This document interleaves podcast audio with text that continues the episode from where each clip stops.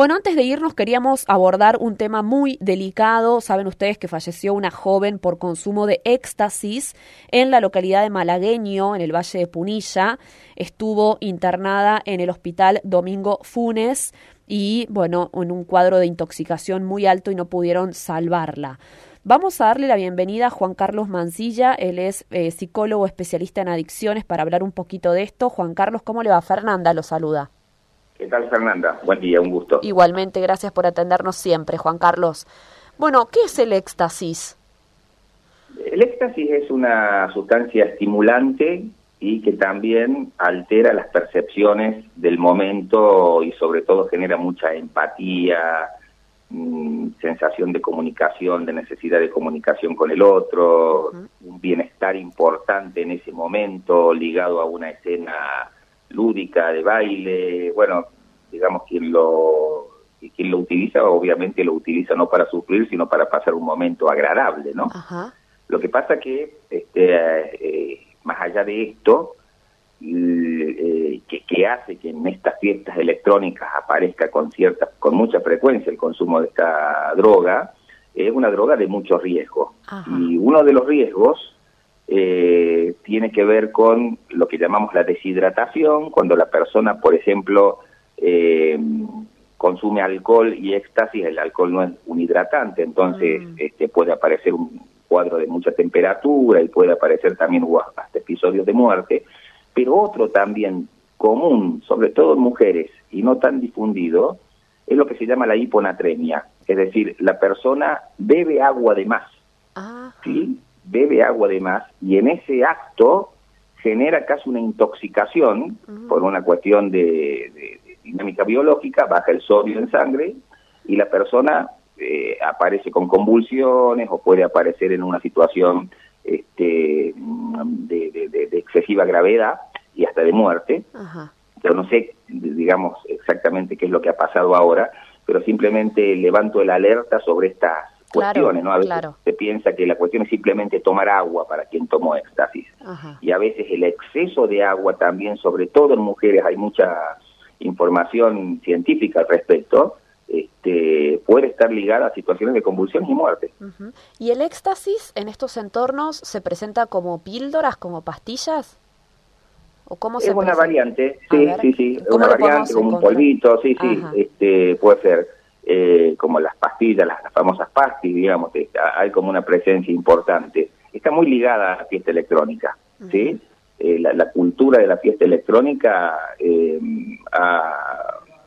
digamos, es como el, ámbito por excelencia del consumo de esta sustancia y que es una sustancia, ya te digo, sobre las cuales quienes deciden consumirla deben de tener muchísimo cuidado. Aparte, pongamos un paréntesis en esto, nadie que compra casi sabe exactamente lo que compra. Es decir, al estar todo esto en un mercado negro circulando, eh, es difícil saber lo que la persona ha comprado en ese justamente en ese mercado negro. Claro. ¿Y es una de las drogas más frecuentes, doctor, o, como al darse en estos entornos tan particulares no es no es tan frecuente?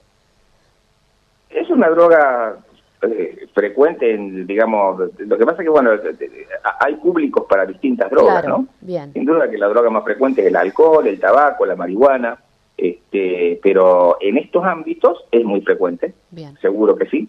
Este, cuando uno trabaja con pacientes que, relatan, digamos, historias de consumo en fiestas electrónicas y el éxtasis está como al orden del día en ese punto, ¿no? Bien.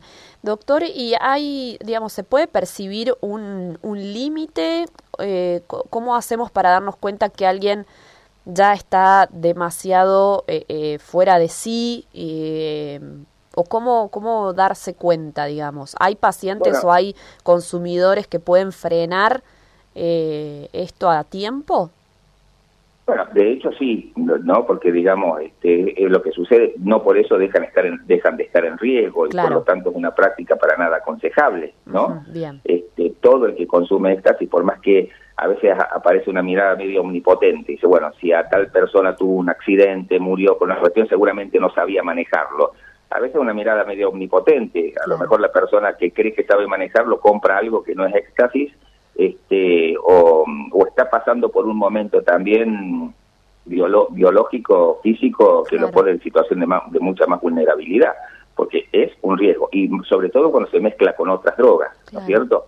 Este, la, recomendación es no consumir, obviamente, pero las personas que consumen, que, que deciden consumirlo, eh, tienen que tener en cuenta estas cuestiones básicas que uno está por lo menos diciendo, ¿no? Eh, a veces la, la, cuestión de la hidratación es importante, la sobrehidratación también suele ser peligrosa y cuando alguien conocido nuestro en una fiesta muestra una descompostura, ¿no? Este, en una fiesta electrónica, bueno, yo creo que de movida la atribución que uno debería hacer al comienzo es que estamos hablando muy probablemente de un fenómeno ligado a algo que ha consumido, ¿sí?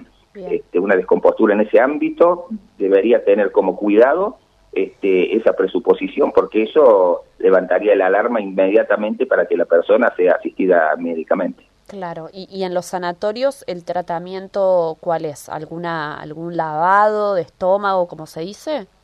Bueno, yo, ahí, yo, soy psicólogo, no soy médico específicamente, ¿no es cierto? Pero, digamos, eh, las recomendaciones que si alguna persona llega con un cuadro de convulsión, alta temperatura, este, una descompostura de una fiesta electrónica, lo que se presuponga tenga que ver con estas llamadas drogas de, síntesis. Este, eh, abuso de, éxtasis, consumo de ketamina o algunas otras sustancias que también circulan por ahí.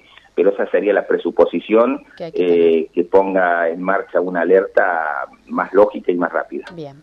Doctor Mancilla, muchas gracias por estos minutos. De nada, hasta luego. Un buen día. El psicólogo Juan Carlos Mancilla con nosotros, psicólogo y especialista en adicciones con una vasta carrera en tratamiento de estos cuadros.